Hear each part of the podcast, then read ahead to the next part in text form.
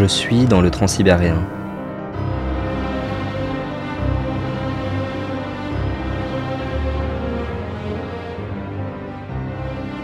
Le premier jour, j'ai fait connaissance avec Nadia et Igor, mes voisins de couchette. À côté, il y avait un agent secret russe et un chinois qui pue le saucisson. Une infection. C'est un bonheur quand il se lève. Le deuxième jour, le bruit devient de moins en moins supportable. Il fait chaud, j'étouffe et les odeurs se mélangent. Il y a aussi dans les couchettes d'à côté une famille russe, dont deux mouvetons qui n'échangent qu'en hurlant ce dont leurs parents s'accommodent. Parfois, je vois leur grande sœur, son cul. Elle est bonne, je me la baiserais bien. La nuit, j'ai fait un rêve érotique. Je me suis réveillé à deux doigts de la catastrophe. J'ai mis la main pour vérifier dans mon froc, rien que de la sueur. C'est donc le deuxième jour. La vieille ronflante de Nadia est descendue. Une autre, plus jeune, moins vieille, est montée. On sent bien qu'elle a pris une douche. On sent bien qu'elle sent bon. Son odeur de propre étonne mes narines. J'ai envie de caler mon nez dans son cou pour le reste du trajet, pour le reste de ma vie. Mais elle aussi, elle va tourner. Sa viande va rancir. J'ose même pas imaginer comment on sera dans deux jours. Et encore, moi je m'arrête à Irkoutsk, ça va, comparé à ceux qui vont jusqu'au bout. Pour aider à la puanteur, le soleil flambe de plus belle, avant de s'adoucir, de défoncer un peu moins les yeux, de partir à la verticale. Le paysage devient gentiment automnal. Il change petit à petit. C'est des forêts avec des arbres tout secs, longs comme des étages faméliques de branches autour d'un pilier maigre et tremblant. Une feuille de plus et il se brise, un coup de vent et il s'envole. J'ai peu de choses à bouffer. Je me demande en combien de temps ça pourrit des œufs durs dans cette chaleur, des tomates. Déjà, je peux renoncer aux oignons cuisinés à l'aubergine. Enfin, cuisinés, mélangés, chauffés. Mais ça me donne un coup de fouet d'écrire. Je me rappelle le but de mon voyage. Ça apaise les alentours. Bordel, je suis dans le transsibérien. Il faut me le dire pour en profiter. Il faut faire l'effort, malgré ma troisième classe, de trouver ça génial. Parce que voilà, j'y suis. C'est super, ça pue, fait chaud, rien de bon à damer, petit appétit. L'oiseau fait son nid. Allez, je crois que je vais m'envoyer le sandwich que je me suis payé sur le quai. Enfin, le pain fourré au mystère, donc j'en ai le courage. L'agent secret, l'homme le plus discret du monde, est descendu. Au-dessus de lui, c'est le saucisson. Il était content, le saucisson. Il a un compatriote qui est monté à bord. Il a pris la place de l'agent secret. Lui, il a l'air propre, le nouveau. Mais il a une voix aiguë, éraillée, et il n'a pas l'air d'en avoir conscience. Ils sont tellement contents d'être ensemble, les compatriotes, qu'ils gueulent pour se dire ce qu'ils ont à se dire. D'ailleurs, le puant a l'air de s'intéresser à tout ce que je fais. Ce que j'écris, que je mange, que je gratte. Et moi, gentil, poli, souriant, je fais les efforts pour masquer mon antipathie tout en le maintenant à distance. Je lui souris crispé en remuant la tête. Oui, mon petit couteau, oui, c'est des lunettes. Bien sûr, regardez mon stylo. Mais bien sûr, faites un dessin sur mon carnet. Allez-y, disent mes yeux et mes mains. C'est la nuit du deuxième jour, Ekaterinbourg. Un grand renfort de Chinois à chaque arrêt. Ça me fait chier. Ils puent chacun leur tour. La crasse leur fait une nappe d'huile sur la peau. Ils sentent le cochon.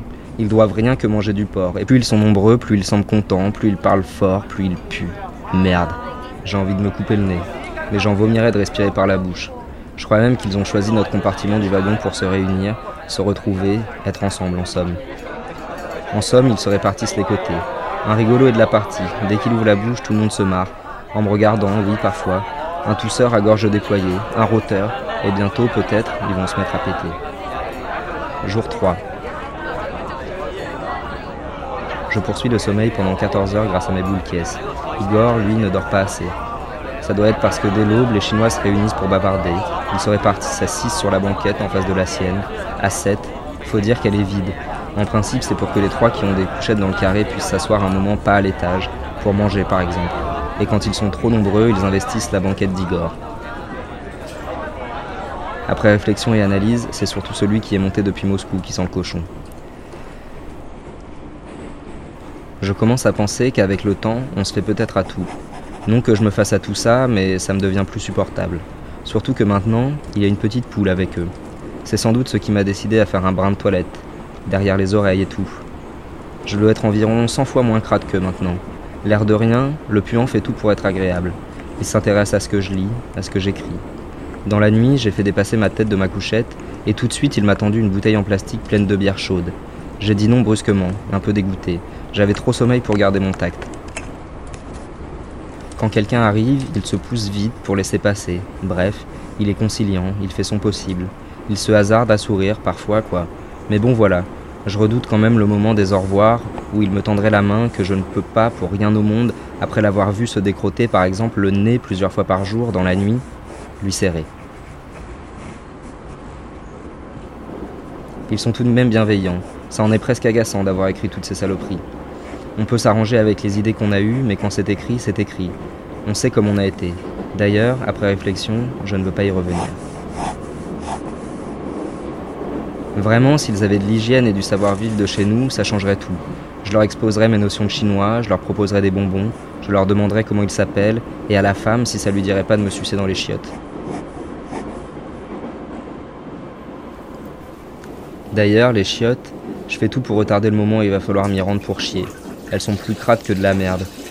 Je me demande combien de temps aussi mon bide va résister à manger si peu et si mal.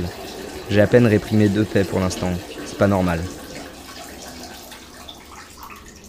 Tiens, la petite poule vient de repasser, avec ses ongles correctement sales, et ses petites mains, et ses joues toutes rouges. Je sais pas si l'atmosphère provoque ça ou si c'est moi, mais faut dire que je fume presque plus. La cage à poules où on peut fumer, c'est comme si c'était un grand cendrier fumant. Le train vient de faire un arrêt. L'occasion pour certains de ramener une boîte de sardines en conserve que je viens de leur ouvrir avec mon Murano. Je crois qu'ils font tremper manger dans de la bière avant de se l'avaler. Ils m'ont proposé non merci, thank you, che Non vraiment, buaise gayou. On pourrait faire la révolution ensemble, mais pour ce qui est de manger, il faudrait que j'invite. Dis donc, ça pue la sardine. Dire qu'on me surnommait sardine à l'école.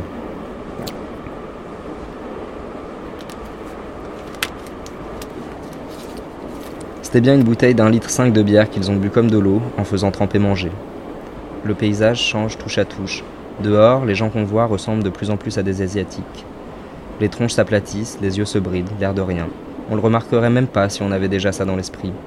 On dirait juste au bout de 8000 km Tiens, ils ont changé de gueule. Mais on ne saurait pas dire quand ça s'est passé.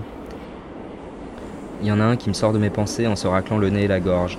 Ça fait comme quand on passe mal une vitesse.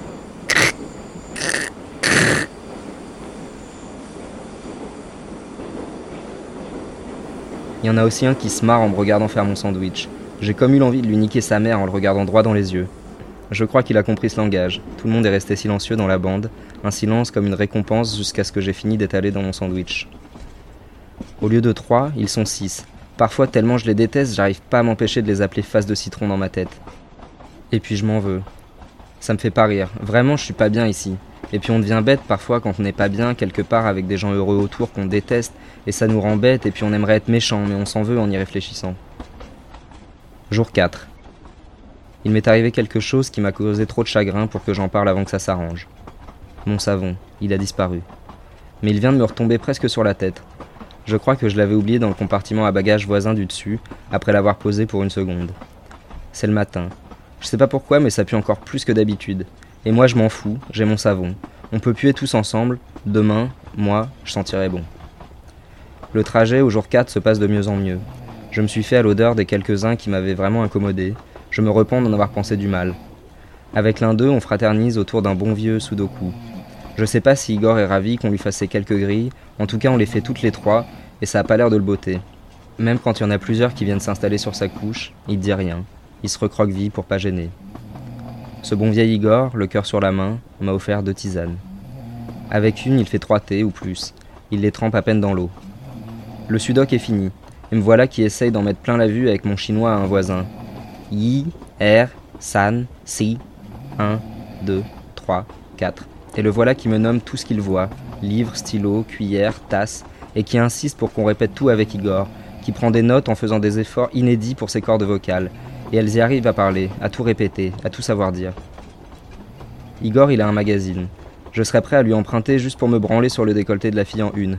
Faudrait que j'use le body language pour lui expliquer mes intentions.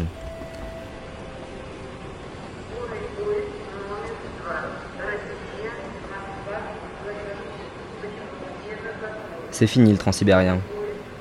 Et dire que j'ai pensé à mal de tous ces gens gentils et bienveillants à mon endroit. Mais il me reste à raconter, attablé que je suis dans une cantine en face de la gare d'Irkoutsk, la fin de ce voyage épique, épique, épique et collégramme. Ce matin, une heure avant l'arrivée, La chinoise avec les joues rouges a découvert que j'existais, que j'ai des grands yeux et que je suis beau. Et ne voilà pas qu'elle me pose des questions. D'où je viens, quel âge j'ai? 26 ans, comme moi, dit-elle, comme moi. Et moi de penser qu'il m'en aurait pas fallu davantage pour que je l'invite une nuit entre deux wagons. Enfin, je n'avais plus la tête à ça, mon obsession était passée. Plus besoin de me surveiller dans mes rêves et de me vérifier au réveil. Waouh, waouh, tant d'amour, c'est trop, c'est trop, ouf, ouf. Et puis tous gentils au départ, tous aux petits soins des yeux, comme un regret qu'on nous a regardé partir avec Igor. Sa petite femme et son Anton d'enfant l'attendaient sur le quai. Elle avait l'air de bien le connaître, d'être impuissante face à sa gentillesse, sa femme. Jolie, jolie. Igor, il a de la chance. Elle a l'air de l'aimer, sa femme. Et lui aussi. Ah, qu'est-ce qu'il est gentil, Igor. On l'écraserait qu'il se plaindrait pas, qu'il s'excuserait sans gémir. Et puis on a marché vers les marches, sur le quai, vers les marches du tunnel, du passage souterrain. Et là, moi je me retourne vers les vides du train pour voir si moi aussi j'ai une femme, ma petite épouse du transsibérien. Et là, surprise. Tout un wagon de chinois déjà nostalgique. Même celui que j'ai cru qu'il m'aimait pas, qu'il s'était foutu de moi, que j'en avais après. À la fenêtre. Bye bye. Et dès que je connaissais pas. Bye bye. Bye bye mes amis. Je vous aime. Au revoir mon wagon. Tu les emportes et tu t'en vas.